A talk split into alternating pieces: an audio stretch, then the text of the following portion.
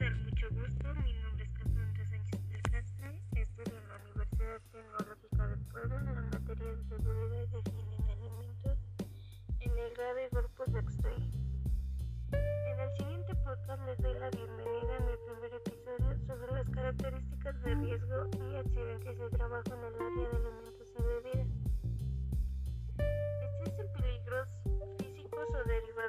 Derivados del uso de sustancias químicas, riesgos biológicos o psicosociales por los horarios, el estrés y la presión. Los trabajadores de la cocina profesional están expuestos a todos ellos y tienen muchas probabilidades de sufrir un accidente laboral, aunque muchas veces no sean conscientes de ello. Cocineros y ayudantes de cocina se enfrentan cada día a numerosos riesgos derivados de los procesos de preparación de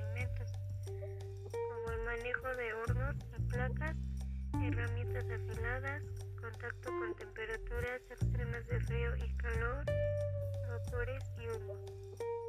El uso de productos calientes o congelados, el empleo de productos químicos para ciertas tareas como lavar los platos y el contacto con residuos, entre otros. Son también focos de riesgo.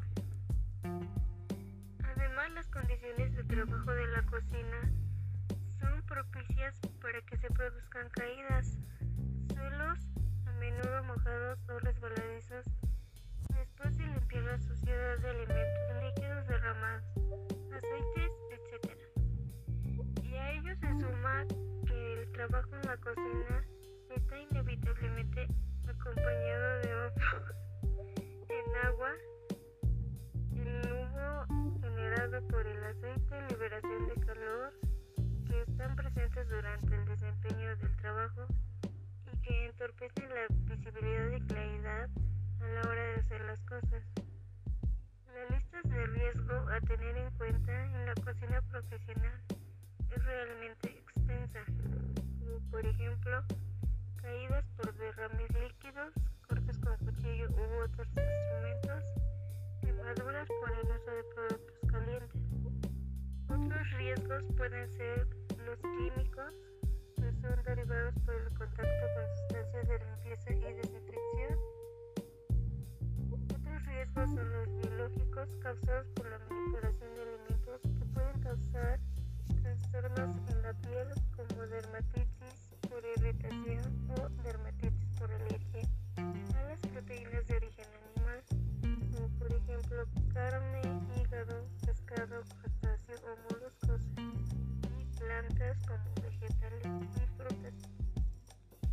También están los riesgos por incendio causados por el uso de hornos, cocinas con quemadores de gas y presencia de muchos productos inflamables como freidores de aceite.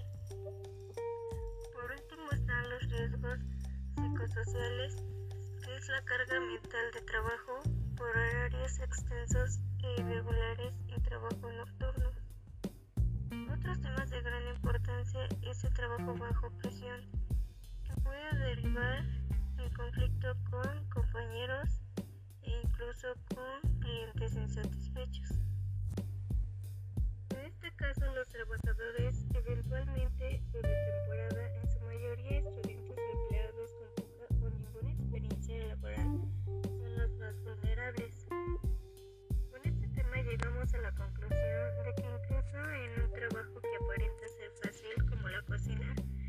pueden ocurrir accidentes que ponen en riesgo la salud e incluso la vida de los mismos cocineros.